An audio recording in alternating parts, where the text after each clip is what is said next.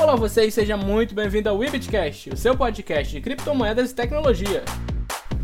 Eu sou Marcelo Roncati e é um prazer enorme poder conversar com vocês. Hoje aquele que é o podcast talvez o mais aguardado das últimas semanas, podcast sobre pirâmides financeiras. Com muito esforço nós conseguimos reunir a nossa equipe do último Giro Cripto. Então, com vocês, André Cardoso. Aí pessoal, tem uma oportunidade aqui de 1% ao dia. Gabriel Faria da Mercúrio Cripto. Quem nunca investiu em pirâmide que atira a primeira pedra. Analista Cripto Rue. E aí galera, vamos começar a pegar todas as food wallets das exchanges? Armada Trader. Ai, ai, gente, vamos virar diamante hoje? Créditos aqui à plataforma Jovem Nerd que nos financiou essa abertura plagiada.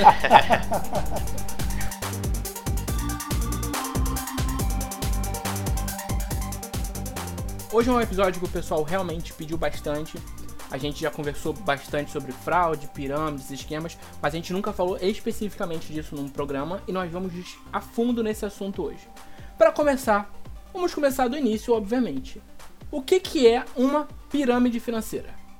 Vamos lá, pirâmide financeira é um esquema, eu acho que a palavra boa de falar é um esquema, né? é um golpe financeiro aplicado onde para se sustentar, para sobreviver naquele curto espaço de tempo, aquele esquema precisa que novos investidores entrem para pagar os antigos. Esse, para mim, é a principal característica de uma pirâmide financeira. Então, é um negócio insustentável, tá? Com, geralmente com promessas de ganhos muito altas que as pessoas vislumbram.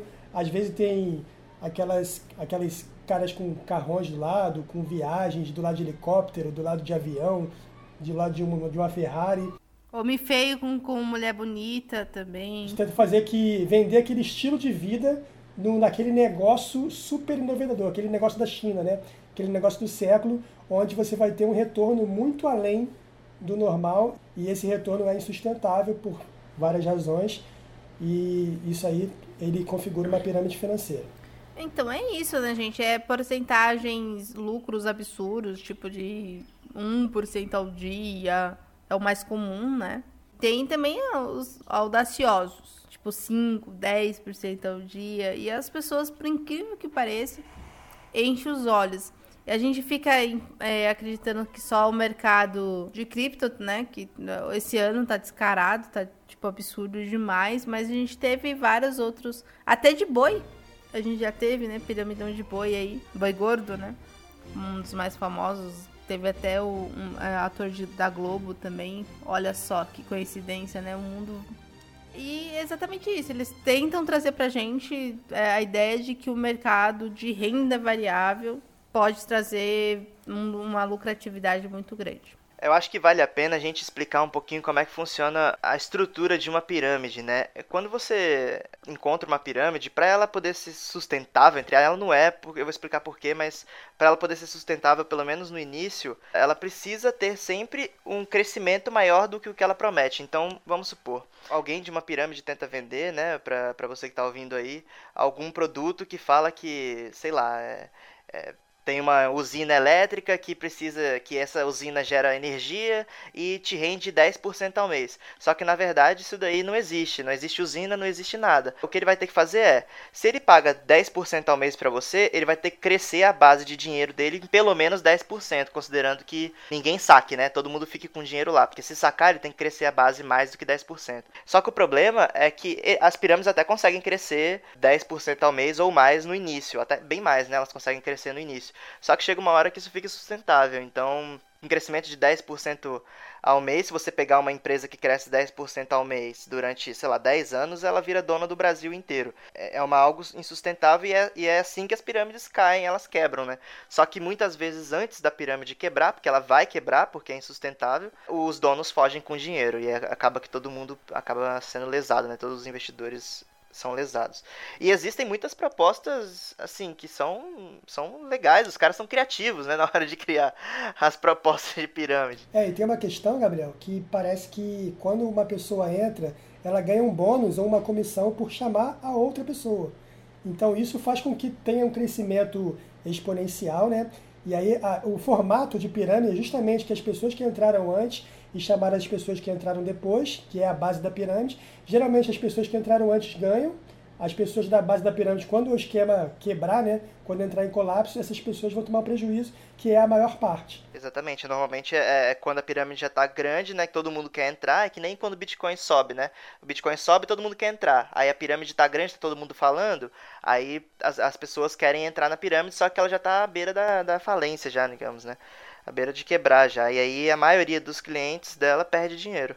É, é algo que é muito prejudicial para todo mundo, porque é um esquema fraudulento, né? Então, é, realmente esquema de pirâmide já está mais do que falado no Brasil.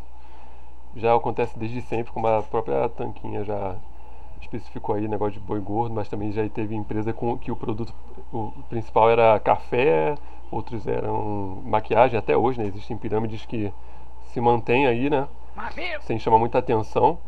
Eu acho que assim, as pirâmides como um todo, né, independente do estilo ou do produto em questão, se trabalha com produto ou não, ou se é o produto principal é o dinheiro que rende ou não, ele mexe com uma coisa que todo ser humano não tem muito controle, né? Que ele nasce sem controle, ainda mais quando a gente vive num mundo capitalista como o nosso, que é a ganância toda e qualquer pirâmide ela mexe com a ganância das pessoas. Por isso que sempre vão existir pirâmides, porque seres humanos não mudam. Eles nascem com a vontade de querer ter alguma coisa, independente de ser muito ou pouco, sempre alguém quer ter alguma coisa.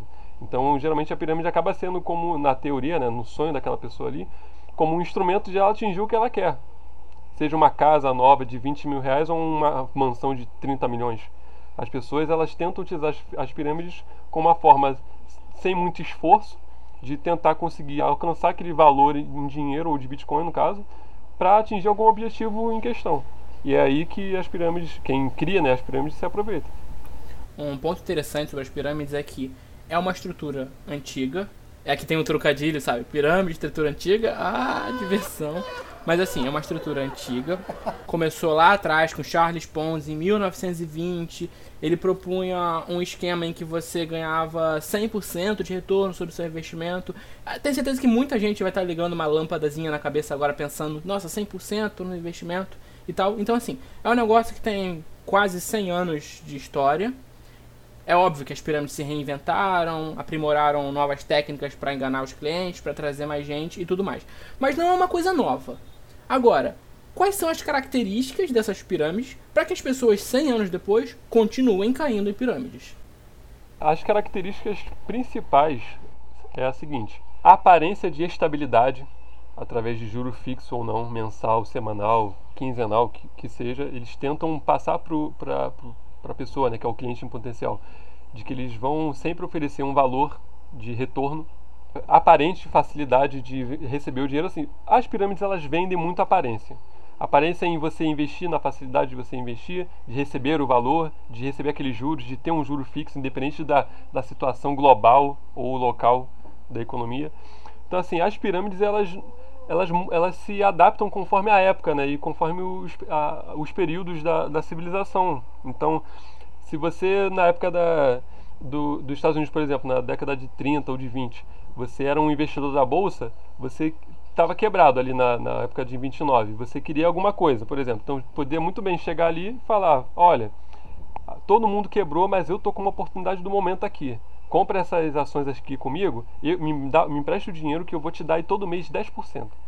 A pessoa lá falava: olha, meu Deus, tô quebrado, mas eu tenho aqui uns mil dólares ainda. Vou colocar uns 500 dólares na mão desse cara, quem, pelo menos todo mês eu vou receber 50 dólares ali. E é e isso que eu estou te falando.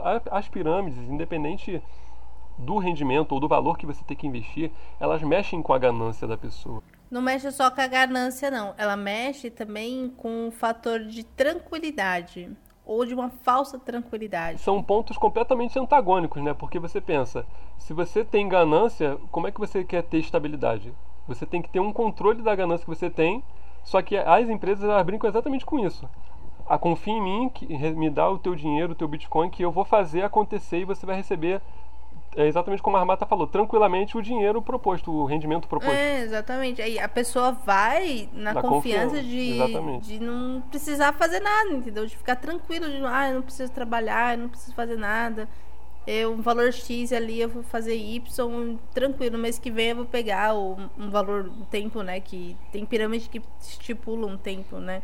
De seis meses para poder sacar de novo. Isso não ocorre. A gente sabe que isso nunca vai acontecer. Esse dinheiro já é perdido. Júnior, respondendo a sua pergunta de forma simples. As características que as pirâmides geralmente desenvolvem ao longo do tempo e se adaptam é para mexer a, com a aparência do que eles querem passar para o cliente. Eles mexem com a ganância do cliente, com a preguiça de procurar conhecer e com a, a sensação de tranquilidade, basicamente, como a Armata pontuou bem. É simplesmente isso. Isso é a base de eles conseguirem se adaptar tanto e correr sempre atrás de ganhar cada vez mais dinheiro. E assim, interessante também é que antigamente o apelo era mais financeiro, né? Hoje em dia, o apelo ele é mais assim, um estilo de vida, né? É social. Como a gente está na era da internet, era da informação, todo mundo está conectado, todo mundo está vendo seu Facebook, seu Instagram e tal, e aí você vê as fotos do, que, que todo mundo está fazendo os piramideiros não só vendem uma promessa surreal, uma promessa insustentável de, de retorno absurdo, mas também vende uma promessa de estilo de vida, né? E a gente vê aqui, o, o Júnior falou do Charles Ponzi, né? Inclusive, Júnior, o Charles Ponzi ele morreu aqui no Rio de Janeiro. Tá no país perfeito para isso. Pois é, em 1949 ele morreu falido no Rio de Janeiro. E a pirâmide do Charles Ponzi, se eu não me engano, acho que era 100% em 45 dias. 90 dias. 90 dias, é, alguma coisa assim. Então, em 90 dias você dobrava. Então, é absurdo. São ofertas absurdas de retorno, fixo ou variável, tanto faz, mas são absurdas, não, não são sustentáveis. Geralmente não tem um produto por trás. Quando tem é um produto fake, tá? Eles falam que tem um produto, um serviço, mas é um produto, serviço que não, é, que não funciona. E aí, se tem esse tipo de produto, não tem transparência, ok? Então, não tem transparência. Geralmente, você pode indicar pessoas e nessa indicação você ganha um bônus você ganha uma comissão, alguma coisa assim. Hoje em dia, além disso tudo, eles estão utilizando para essa indicação de pessoas, eles ainda usam o artifício do marketing multinível, se indicam pessoas em vários níveis diferentes. E além disso, ainda tem a facilidade das criptomoedas, né? Que até o Rui estava comentando mais cedo, o Rui pode falar depois mais um pouco sobre isso. Mas a, as criptomoedas elas vêm para facilitar com que os piramideiros, com que os responsáveis sumam com o seu dinheiro já que o negócio é mais fácil de transferir, transacionar e de não ser rastreado, apesar de ser rastreável a blockchain. Para completar uma informação aqui referente ao Charles Ponzi, ele teve esse esquema nos anos 20, pagava realmente 100% em 90 dias, e era esquisito porque era um negócio envolvendo cartões postais, era meio esquisito mesmo. E na época foram 8 milhões de dólares tomados de 30 mil investidores. Se você converter pela inflação e tudo mais, é muito dinheiro mas não chega nem perto da maior pirâmide que a gente vai falar no decorrer desse programa, mas não é agora.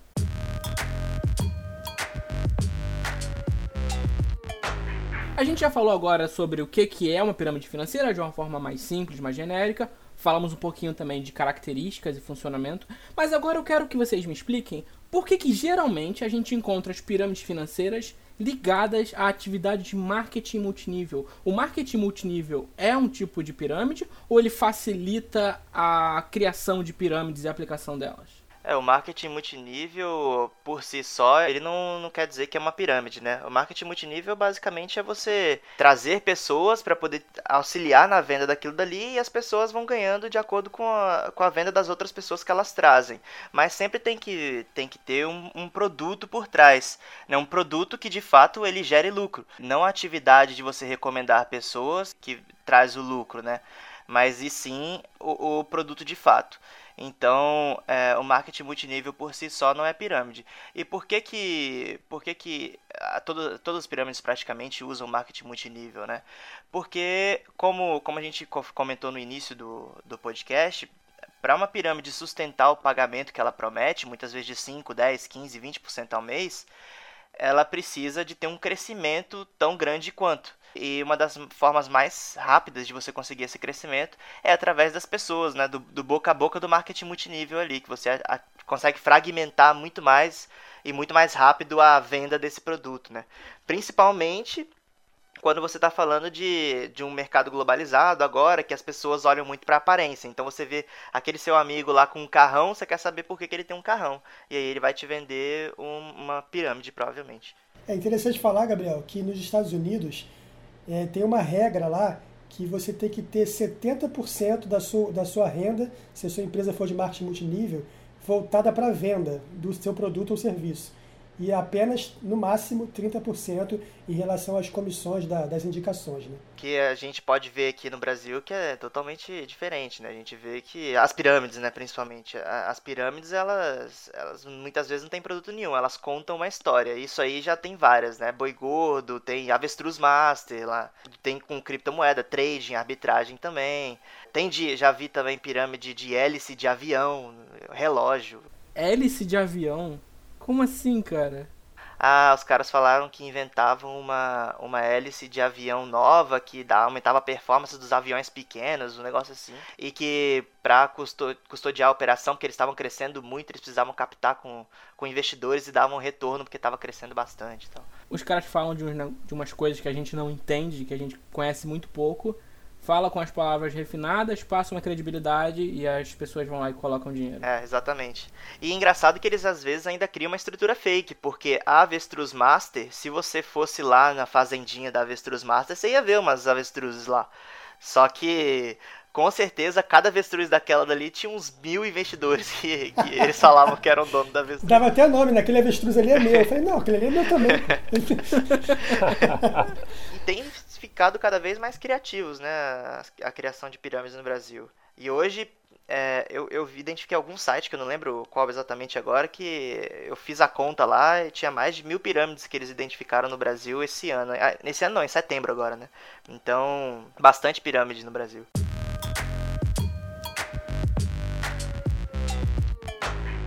A gente deu spoiler agora há pouco falando do Charles Ponzi, mas o maior esquema de pirâmide da história da humanidade foi feito por Bernie Madoff. Ele fundou nos anos 90 a Bernard Madoff Investments. E eu quero saber, eu não vou perguntar para a Mata porque eu tenho certeza que ela sabe o valor. Deixa eu ver aqui. Rui, você sabe qual é o valor que esse cara conseguiu acumular com esse esquema de pirâmide? Não faço a mínima ideia. Um, 10 bilhões de dólares? Mas é trilhões. Não, não exagera também, que aí você quer ser o, não, eu é lembro, o PIB eu dos Estados Unidos. Eu lembro é bilhão, que. É por aí, é bilhão. São 20 bilhões de dólares. Eu lembro que o caso do Madoff foi tão assim extraordinário que o FBI chegou na casa dele e os caras perguntaram assim: Ah, você tem alguma defesa em relação a, a essas, essas coisas que estão falando de você, nessas acusações? Ele não, é isso mesmo. Aí os caras, não, meu senhor, vamos conversar. Né? Fizeram um filme sobre ele e essa cena é muito emblemática, né? O FBI entrando na casa dele ele chamando a, o, as pessoas pra, pra conversar mesmo sobre isso. Eu lembro que no filme ele tem uma parte que se a galera soubesse da situação ia ter um, um, um pânico muito maior, né? Do que já estava. Porque se eu não me engano, se, o Júnior tá aí para corrigir a pirâmide dele só foi descoberta devido à crise de 2008. Tem uma relação com isso sim. No caso, ele foi denunciado pelos próprios filhos dele. Eles descobriram, o pai comentou com eles que todo aquele sistema de investimentos era fake. E os filhos ficaram, obviamente, muito insatisfeitos e foram à polícia. No caso, o esquema do Madoff era tão bem construído que ele só pagava 10% ao mês, era bem pouco comparado com 100%, ou que a Unic pagava aí de 1,5%, 3% ao dia. Assim, era bem pouco nesse sentido. É um esquema que durou mais de 10 anos, cara. Então, assim, se os filhos não tivessem denunciado, esse esquema podia durar muito mais tempo. O Madoff era um cara que construiu basicamente um império. 20 bilhões é muito dinheiro, cara. 20 bilhões é o PIB de muitos países por aí, países pequenos. Então, assim, é um criminoso profissional. Ele foi condenado a mais de 150 anos de cadeia, então ele não tava para brincadeira. É, lembrando que o Madoff, ele ajudou a fundar a Nasdaq. Tá? Ele, ele é um do, dos iniciantes ali, iniciadores ali da, das bolsas de valores do, dos Estados Unidos. Então o negócio dele era chancelado, tinha fundos de investimentos oficiais grandes e não eram só investidores físicos, né? Tinham instituições que investiam com ele. Então era empresas grandes, filantropia, é, empresa de caridade, tudo investia nessa empresa da, do Madoff aí para ter esse, esse rendimento futuro. Realmente foi uma. E eu acho que durou mais de 20 anos, Júlio, se não me engano.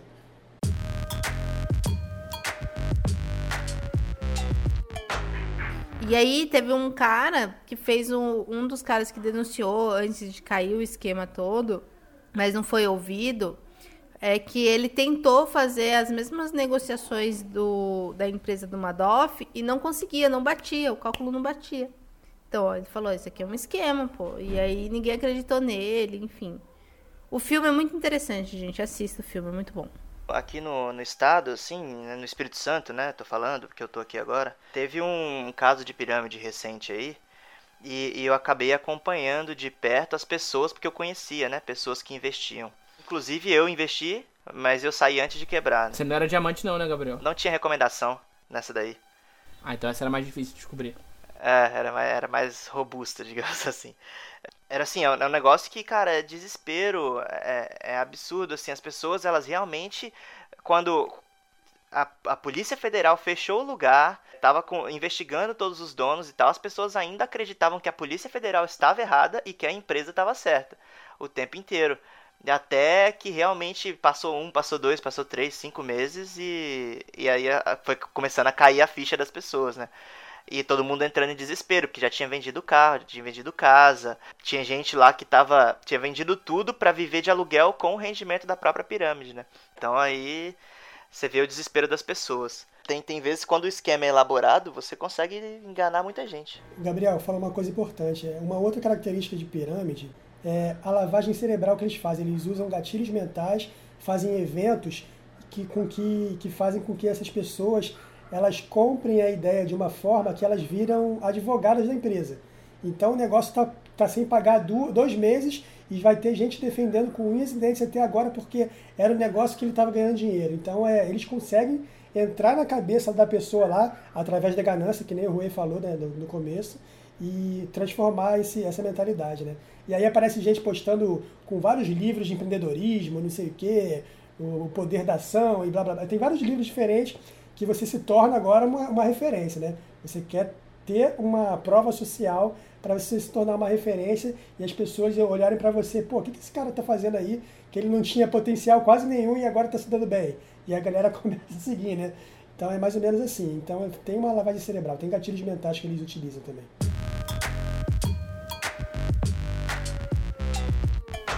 Aproveitando o gancho do que a Armata falou agora, ela comentou sobre criptomoedas, pra gente entrar nesse assunto, eu escrevi uma matéria recentemente pro Bitcoin que falava que de 2018 para 2019 a gente teve mais do que o dobro de pirâmides financeiras reportadas junto à CVM. E um número enorme dessas pirâmides são pirâmides de criptomoedas. É muito fácil você olhar na internet e você encontrar alguém te oferecendo ganhos de 100%, ganhos de não sei quantos por cento ao dia, envolvendo criptomoedas, ah, mineração de Bitcoin, ah, venda de pacotes de estudos, qualquer coisa assim. Estou falando da única aqui, bem claramente. Eu quero saber de vocês, por que, que o meio das criptomoedas está se tornando um ambiente tão tóxico nesse sentido e com um número tão grande de pirâmides financeiras? Pirâmide financeira já foi dito que mexe muito com a ganância, né? Mas eu acho que os organizadores, né? Os, os que agem de má fé, né? Vamos falar de forma mais clara. Quem quer ganhar dinheiro em cima dos outros, utilizando esse esquema, viu nas criptomoedas uma facilidade que até então você não tinha.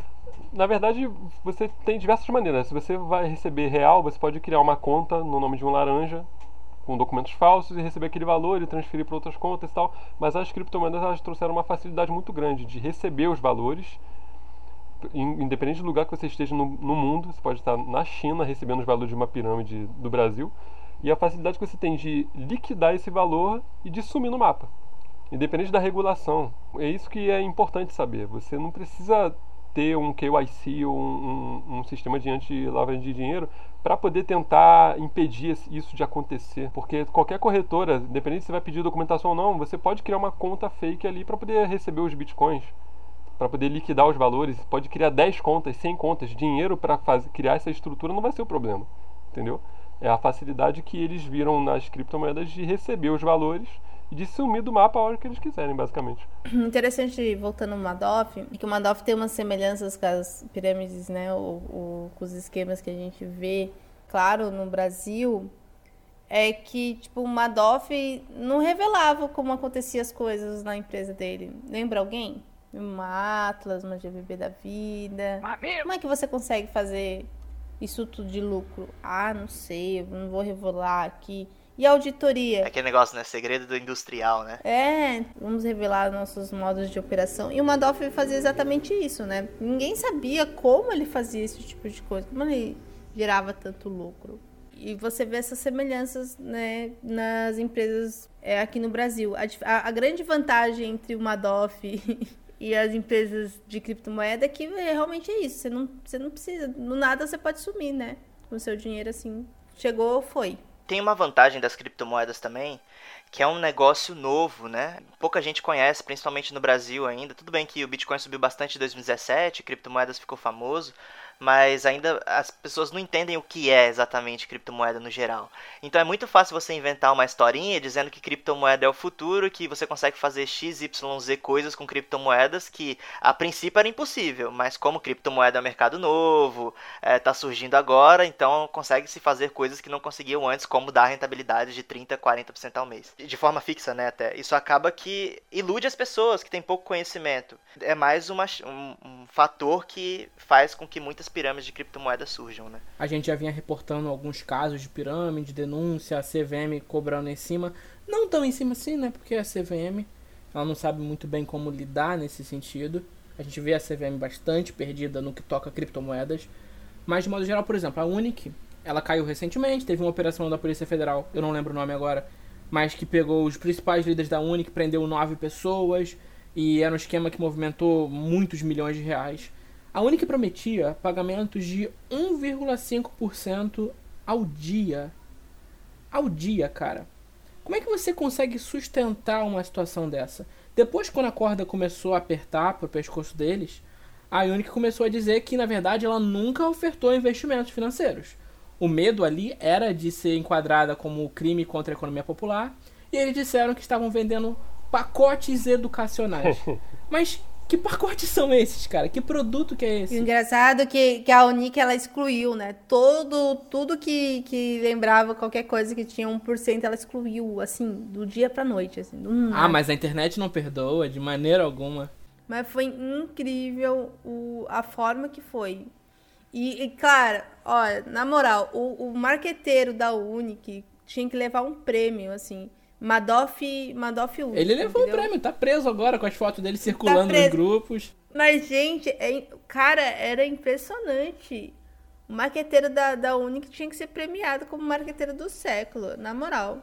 Armata, você sabe o que é pior? Se você procurar com não muito esforço na internet, você vai encontrar grupos enormes de pessoas que continuam defendendo a Unic. Sim, é, teve, agora se eu não me engano, teve assinaturas, né, para defender a, a, a Unic.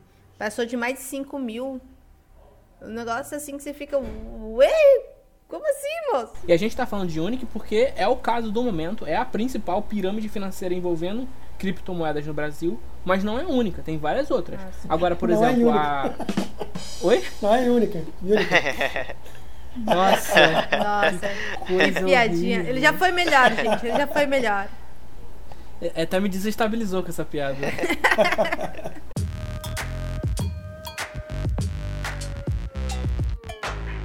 estava falando de outras pirâmides aí, né, que temos no Brasil. Temos também o caso famoso da FX Trade, né? Também foi bem grande. Aí tinha uma que tinha um 7 no meio. É e aí, família? A, a Seven Group. É essa da família, muito boa, cara. Vocês viram essa? Nós somos uma família. Qual era a pirâmide? Você lembra o nome da pirâmide? Era, era essa FX aí, não era não? Não era um chinês que fazia essas coisas? Era um coreano. É, é FX, é, o coreano é FX. É isso aí mesmo, é FX. É ele. Aí ele fez um vídeo. Gente, esse vídeo é emblemático, gente. Esse vídeo tinha que ser copiado e colado pro resto da no vida. No jantar, não era? Nunca... Somos todos uma família. É, estamos aqui, família. Nossa, é, é muito bom não, esse vídeo. A cara de pau de impunidade, no caso, como ele não era brasileiro, né, ele podia sair daqui a hora que ele quisesse. Fecharam a empresa, né? Acabou malocando o dinheiro de todo mundo, bitcoins de todo mundo, as criptomoedas e simplesmente cri criaram a 2.0, se não me engano. FX3 2, 2.0, alguma coisa era, assim. Era F2, F2. Olha isso, cara. Olha que, e o pior é que já estava recebendo depósito. Tinha gente depositando dinheiro. Olha, olha isso, cara. As pessoas. Eu recebi mensagem Meu de gente Deus. que eu conhecia falando: Nossa, agora surgiu a F2, cara. Vamos lá, tá no início, né? Porque que as pessoas acabaram criando o costume de falar, não, já que é pirâmide, dá um rendimento bom, mas ela quebra, então vou fazer o seguinte, eu vou investir só nos primeiros meses, aí eu saio. Exatamente. Pior que isso virou profissão. Virou profissão. Há Exatamente. pessoas que trabalham pra fomentar a pirâmide, gente. Não, isso que a Armata falou é assustador, porque assim, não é nem o cara que tá criando a pirâmide e que vai depois pode ser preso, pode ser indiciado pelo Ministério Público. Não, é o cara que ele é um piramideiro profissional. Ele entra nas pirâmides, ele recruta as pessoas, ganha dinheiro e sai. E recomeça esse ciclo. Cara, é uma coisa inacreditável. Piramideiro profissional. E esse cara é tão culpado quanto, Júlio, porque ele alimenta o esquema, né? Exatamente. Mas ele não vai pagar judicialmente. Porque ele era um cliente, um mero cliente. Não era nem um associado. Esse é o esperto. O esperto malandro, né? Maquiavélico. É, então, o cara faz e, e a gente tem vários Nossa, aí, o que mais né? tem? O problema no Brasil é que todo mundo quer ser o esperto, mas acaba virando todo mundo bobo no final. Exatamente. Até o momento que esse cara investe tudo que ele tinha, porque a ganância, como eu falei, é, fala mais forte, ele pega, investe uma grana e some antes dele receber a parte dele.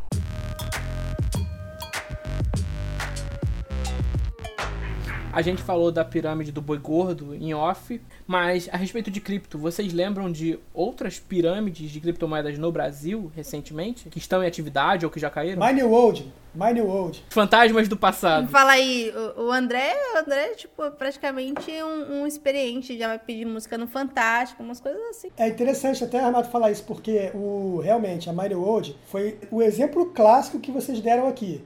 Acho que não sei se foi o Rui ou foi o Gabriel que falou. Mas, por exemplo, eu não conhecia Bitcoin, aí escutei falar sobre Bitcoin, mineração, na, na- o que me pegou foi a mineração né, de Bitcoin. Na época era no final de 2016, o Bitcoin estava começando a subir. E, pô, a, máquina, a empresa tem mais de 2 mil máquinas no Paraguai, a pessoa comprovou que tem as máquinas e tal, está minerando, Bitcoin subindo, não para de subir, inclusive nesse ano, 2017 todo, ele sub- até o final do ano foi até a alta histórica do Bitcoin. E, cara, aquilo ali, falei, pô, negócio é novo. A empresa minera Bitcoin, ou seja, ela gera novos Bitcoins. Eu estou entendendo esse negócio agora. O rendimento que eles prometiam era 100% ao ano, dava mais ou menos 8% ao, ao mês. Falei, cara, não, tá, pode ser possível. E aí eu fui cair nessa. Mas foi a forma que eu conheci o Bitcoin. E olha que interessante o lance da, da lavagem cerebral. Quando eu comecei a desconfiar da empresa, da- das coisas erradas que estavam acontecendo, eu, eu fui contra, nos grupos, né, publicamente, no- nos grupos da empresa, eu fui contra. Todo mundo veio contra mim, né? Todo mundo lá, os Black, o Black Diamond, duplo Black Diamond tal, não sei o que, sei lá. Todo mundo contra mim falando que eu era ingrato, que eu estava ganhando dinheiro com a empresa e estava indo contra a empresa. Não, eu estava questionando alguns problemas da empresa. E as pessoas começaram a ir contra mim, que eu comecei a questionar a empresa. Não deu nem um mês o negócio começou a parar de pagar. Aí começaram os problemas. Mas realmente é exatamente assim. A pessoa não conhece, ela cai num conto ali, que eu ca- eu caí no conto da tecnologia, tecnologia nova, disruptiva, inovadora. Então esse negócio aí deve ser verdade. E foi aí que eu entrei e conheci o Bitcoin. Uma coisa que eu não entendo, e a gente pode discutir isso rapidamente, é como, assim, pessoas que já estão macaquinho velho no, no mercado, é, principalmente no nosso mercado de criptomoeda, caiu nesse tipo de, de pirâmide, né? O tipo de esquema. Eu tenho alunos que têm mais de 3, 4 anos no mercado de criptomoeda e caiu ou na Atlas, ou caiu na, na Nubes, ou caiu na, na GBB, ou foi nas três, pediu música no Fantástico. e eu fiquei assim, mas como, moço? Nós começamos junto, nós viu cada esquema louco aí, a gente viu cada esquema. Um, um, um dos que a gente começou junto foi o, o que está aqui nesse momento. Mas a gente tem conhecido que entrou junto conosco, que trabalhou junto conosco, que viu né, o crescimento junto conosco e que caiu. E, e foi all-in, assim, foi, foi na paz de Cristo, assim, vamos, vamos lá. Eu acho que desses que você falou, o GBB é o que menos se enquadra como pirâmide. Ali era uma, uma fraude deslavada, mas não tinha estrutura de pirâmide, né? Não, não tinha estrutura de pirâmide, mas é, o, o, o esquema em- ao redor da GBB era um absurdo. Como assim você vai ganhar sem fazer nada, absolutamente nada, sem fazer giro, uma porcentagem? Aí se você fizesse um giro, você ganhava mais ainda uma porcentagem. Em menos de um mês você estava com um milhão na conta. não faz sentido. Como assim? Não tem lógica. Da onde vem todo esse dinheiro? Era aquela coisa, né? Não era um milhão. Você tinha um número lá que dizia que você tinha um milhão. É, não, eu conheço gente que, que sacou o dinheiro, ganhou dinheiro e saiu na hora certa, né? Só que, cara, o cara alimentou o esquema. É, é um, é um esquema fraudulento, é, é fraude mesmo. Não sei se caracteriza pirâmide porque não tinha indicação das pessoas novas que entravam. Mas assim, ele na arbitragem infinita que eles faziam, era de 6, 8, 9% ao dia. Ao dia. O negócio durou três meses, três meses e meio. E eu conheço gente que, que saiu antes e realmente ganhou muito dinheiro, mas estava alimentando esse esquema, que era um esquema de fraude, entendeu? Então é, é errado. Tá, é, o negócio é fraudulento.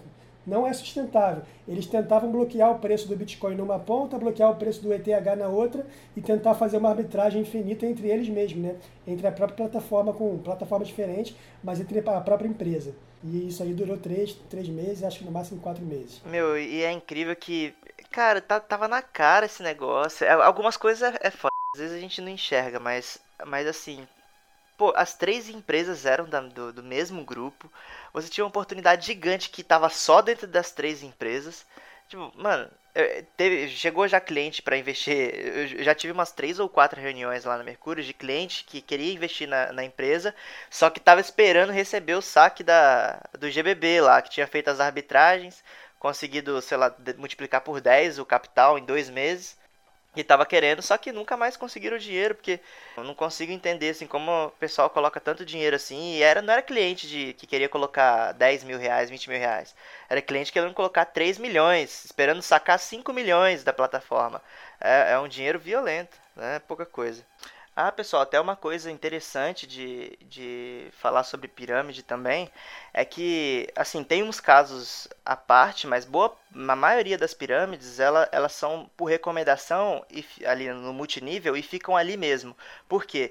Porque se elas começam a, a entrar muito, né, na mídia e tudo mais, o, os órgãos reguladores, né, todo, todo mundo começa a ver demais essa empresa. Então, se ela fica muito visada, o, tanto o Ministério Público quanto a Receita Federal, CVM, aí outros órgãos, eles começam a, a identificar aquela empresa e começam a investigar. E aí acaba que, que ela vai. A, a chance dela quebrar mais rápido vai ser maior, né? Porque ela pode acabar sendo. Os donos pode acabar sendo presos. Atlas, aprende, aprende, filha. Aprende.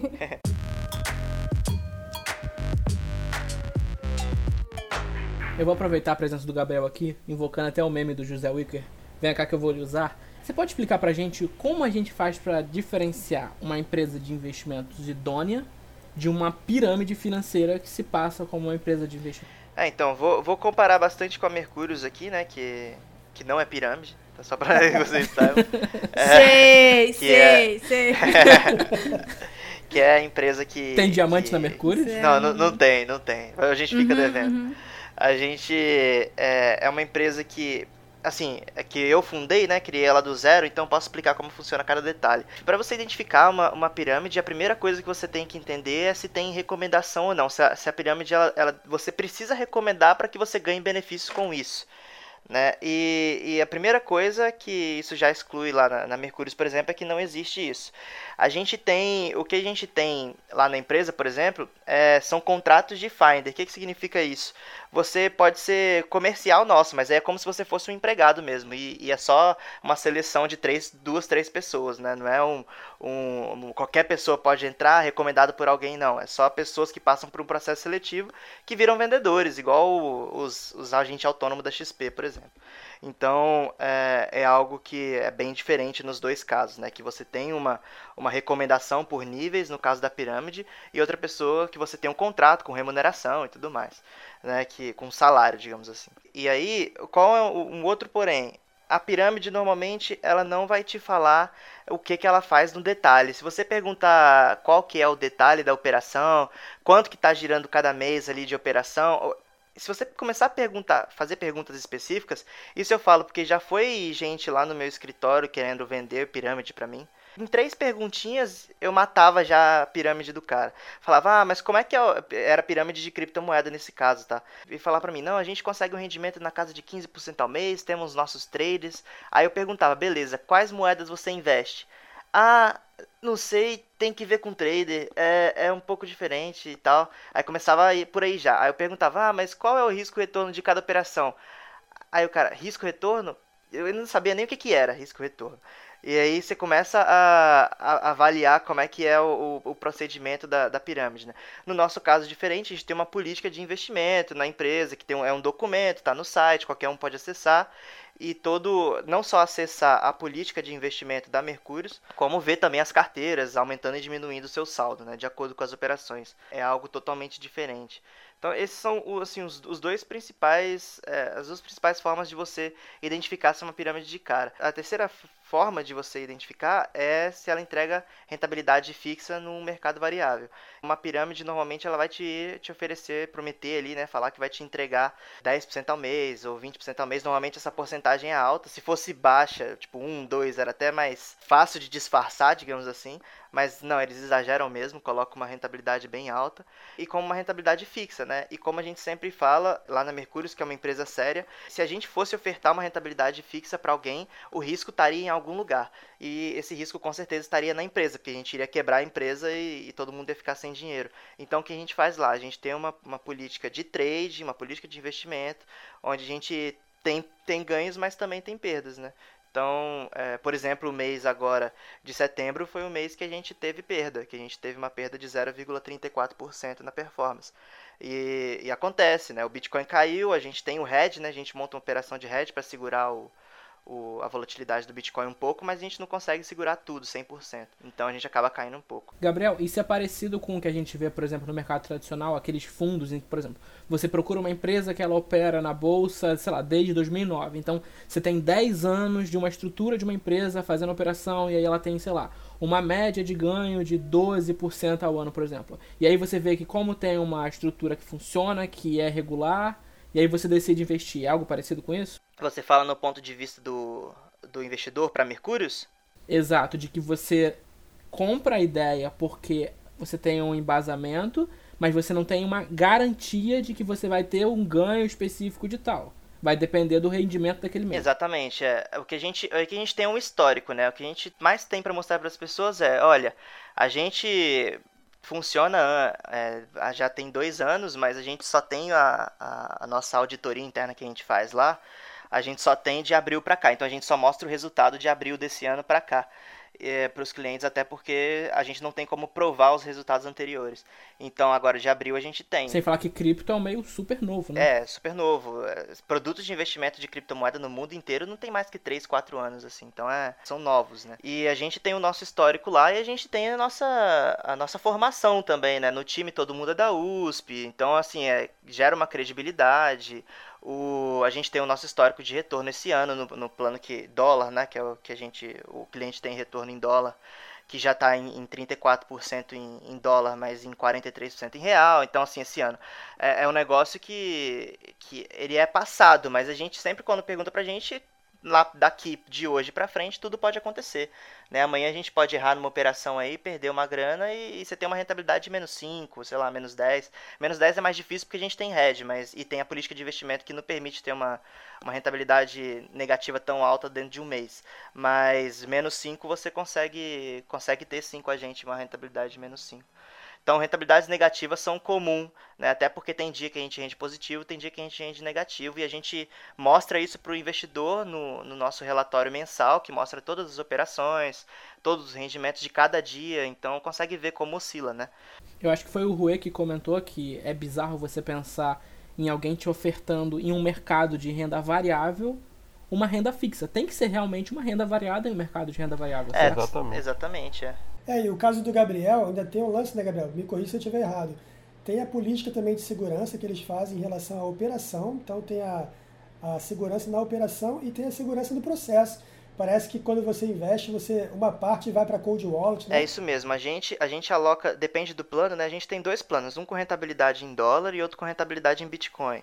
É, no plano com rentabilidade em dólar, de 30 a 40% do capital fica guardado numa numa cold wallet. Inclusive agora essa cold wallet a gente tá vai ter um seguro, tá? Então, o que é mais legal ainda. A gente não tem um seguro ainda, mas a gente está em processo de contratação. E aí, no plano BTC, são 70% do capital fica guardado na Cold Wallet, entendeu? Por quê? Como que a gente consegue fazer isso? Porque a gente usa BitMEX, então a gente pega o restante do capital, os outros 30% no caso do plano BTC, né, que sobraram, e a gente alavanca um pouco mais para ter resultados sobre o montante inteiro. Então a gente consegue fazer isso de forma bem tranquila. E os clientes têm acesso a essas carteiras, né, essas coisas? Tem, tem acesso a tudo, a todas as carteiras, tanto da BitMEX quanto a nossa carteira de transição, porque quando o cliente envia o Bitcoin, ele não vai direto para a carteira da BitMEX. Ele vai para uma, uma carteira de transição, uma soft wallet, e a partir dali a gente faz a, a divisão do capital, né? Uma parte vai para para Cold Wallet, que o cliente também tem acesso ao a carteira, e, e depois para as da BitMEX. Eu ouvi da Armata aqui que ela vai divulgar esse programa em todos os grupos, todos os grupos de família que ela tem e tudo uhum. mais. E aqui a gente tem o Gabriel conseguindo a exposição da Mercúrios para um milhão de pessoas que a Armata comprometeu trazer para mim aí. Ah, Beleza. É, não, mas eu sou uma ótima maqueteira, velho. Não não. Eu conheço muita gente, assim, é um absurdo. Eu acho que mais do que eu, só o Rue e as, e as meninas do P2P, né? Mas assim. Aí você podia montar a pirâmide, Renata. Pois então, cara, já...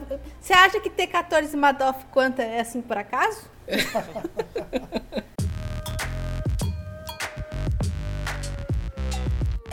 Aproveitando o gancho novamente do que o Gabriel tinha falado agora, ele explicou um pouco como diferenciar uma empresa idônea de uma pirâmide financeira para não cair.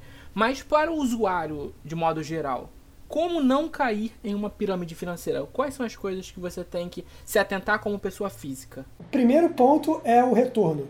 A primeira coisa é o que ele vai te oferecer. Então, a primeira, quando a pessoa chega para você para te oferecer algum tipo de investimento, a primeira coisa que ela vai te falar é o retorno. Ó, o retorno é X. Se esse retorno ele for surreal, ele for acima do normal, ah, André, mas eu não sei qual é o retorno normal. O retorno normal de um investimento excelente no tradicional, excelente, tá? Estou falando excelente, é 1% ao mês. 1% ao mês. Se você tiver um retorno aí de 3, 4, 5% ao mês, já desconfia. Então, é o primeiro ponto que você tem que ver. Tá? O primeiro ponto, então, é o retorno que eles vão te oferecer. Segundo ponto é a questão das indicações. Como é que funcionam as indicações? Se a pessoa que te indicar, ela vai receber alguma coisa pela sua entrada, ela está te colocando na rede dela, e na rede dela é, é, ela recebe alguma coisa por isso, por você entrar na rede dela, embaixo, embaixo da rede dela. Então esse é um ponto também que você tem que chegar, chamar atenção. E o terceiro ponto, como o pessoal já falou aqui, é a renda fixa. Investimento, processamento do investimento de, em renda variável, retornar em renda fixa, desconfia também. Ah, e o quarto ponto, acho que não preciso nem falar, mas é em relação a, ao apelo emocional, ao apelo da prova social, né? O cara tá do lado de uma Ferrari, de uma mulher bonita, numa praia paradisíaca e tal. Isso aí acho que não precisa nem comentar. Pra gente finalizando, se eu estiver percebendo que eu estou em uma pirâmide financeira, não necessariamente é uma pirâmide que caiu, mas eu percebi que ela está no processo de começar a cair. Ou mesmo a pirâmide caiu. O que, que eu faço? A vida após a pirâmide? Difícil isso aí, hein? A vida após a pirâmide. Muito provavelmente não. que, desanimador. Isso é verdade. É, você, se a sua pirâmide quebrou, provavelmente você perdeu o dinheiro e já era. É, não, o que o Júlio quis dizer é o que, que você faz se você se acha no meio de uma pirâmide financeira. É, se a sua pirâmide está funcionando ainda e você está no meio, a melhor coisa que você pode fazer é retirar o mais rápido possível e já denunciar a pirâmide, mas retira antes de denunciar. é, tenta retirar, é, tenta retirar antes, se denunciar antes, aí vai ficar mais complicado ainda você retirar retira e já denuncia ela para todos os órgãos competentes, porque esse é um esquema fraudulento, precisa ser denunciado mesmo. E se você não sabe que está numa empresa que é pirâmide, tem alguns sinais, né? E aqui até vou até relatar alguns desses sinais. Primeiro sinal, atrasar pagamentos. É o primeiro sinal que pode ser falar que é uma pirâmide. O outro sinal é o atrasou, parou de pagar, ele dá um restart no sistema, né? Construir um novo sistema 2.0 porque o outro estava com problemas. E aí os novos entrantes vão pagar os antigos. A gente chama isso de restart. Né? Terceiro sinal, aí no caso das criptomoedas, é criar uma moeda, um token próprio dessa empresa para pagar com essa moeda. O famoso BitCrowd aí, né? Quarto sinal, mudar as regras de pagamento ou de comissões no meio do caminho. Então tem um contrato lá, o cara começou a mudar a regra, mudou, mudou a, as condições, já é um sinal também que está numa empresa suspeita. Quinto sinal, bem comum, site caiu ou saiu do ar. Bem comum esse, tá? Esse é o único que é pró. Pró, totalmente pró.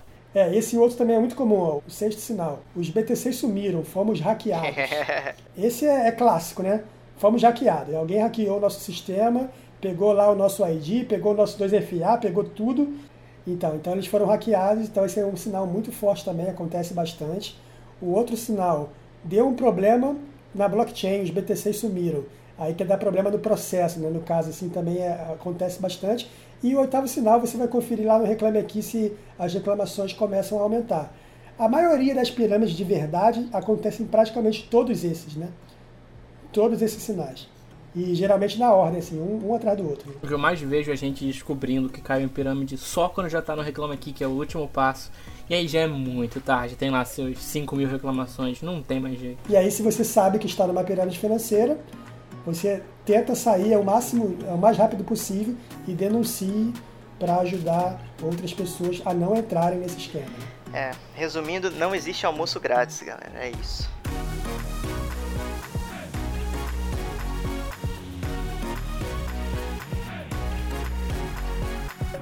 Muito bem, pessoal, estamos aqui finalizando o nosso Webcast Pirâmides, tema que o pessoal pediu muito. Espero que vocês tenham gostado dessa conversa. Foi muito legal estar aqui conversando com meus convidados, André Cardoso, Crypto Rue, Armata, Gabriel Faria. Por favor, pessoal, as suas considerações finais, mensagens ou qualquer coisa. Bom, pessoal, brigadão aí pelo papo. É, foi muito bom. Espero que quem esteja ouvindo aí é, tenha aprendido um pouco mais sobre pirâmide e principalmente a, a, não entrar nesse tipo de esquema, né? Porque só prejudica não só você mesmo, como todas as outras pessoas que participam desse esquema.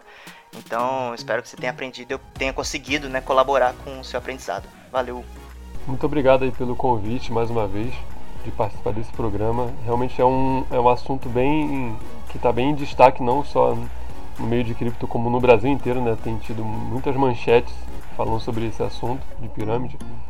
E é bom para alertar aí o ouvinte, né, de que se ele está numa pirâmide, como ele tem que sair o mais rápido possível ou nem chegar a entrar, né? Porque no final a chance de você perder o dinheiro que você investiu é muito grande. O ideal é você procurar formas mais certas, né, de você trabalhar. E como sempre a gente fala aí, né, se o Bitcoin não está na sua carteira, ele não é seu. Obrigado, galerinha, mais uma vez pelo convite. É sempre gostoso esse papo da gente conversando sobre coisas muito importantes no mercado, né?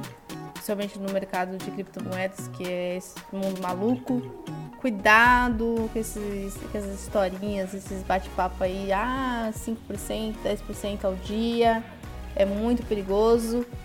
E lembrando, tá? O meu curso tá com promoção esse mês, até dia 27 agora, que é o meu aniversário, domingão.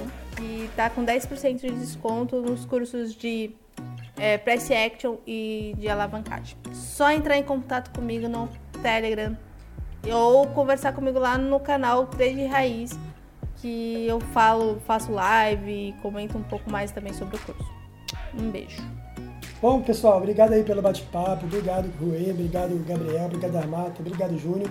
Eu queria dar um alerta que é o seguinte, tem, tem gente que fala que entra em pirâmide, ah, eu vou entrar, mas eu não vou indicar ninguém. Cara, tá errado porque você está alimentando o esquema. Quando você alimenta o esquema, mesmo que você não indique ninguém, você está prejudicando toda aquela base da pirâmide que vai quebrar. Tá? Então não entra, não faça isso. Por exemplo, aqui agora no, tele, no Telegram, não é pirâmide, tá? Mas tem, olha aqui a chamada. Nunca mais quebre a banca. Planilha milagrosa. Como é que uma planilha vai impedir você de quebrar sua banca de trade? Então, são chamadas que, que causam uma, uma certa aversão, assim, não, pô, não cai nesse tipo de chamada. Tudo que é milagroso, tudo que é transformador e tal, incrível, lá, desconfia sempre, tá bom, pessoal? Então é isso aí, um grande abraço, valeu pelo papo aí, pessoal. Você, ouvinte querido, não deixe de nos dar o seu feedback sobre o programa. Críticas, sugestões e temas são muito bem-vindos. Muito obrigado pelo seu tempo e pela sua atenção. Até a próxima semana, aqui no Ibitcast.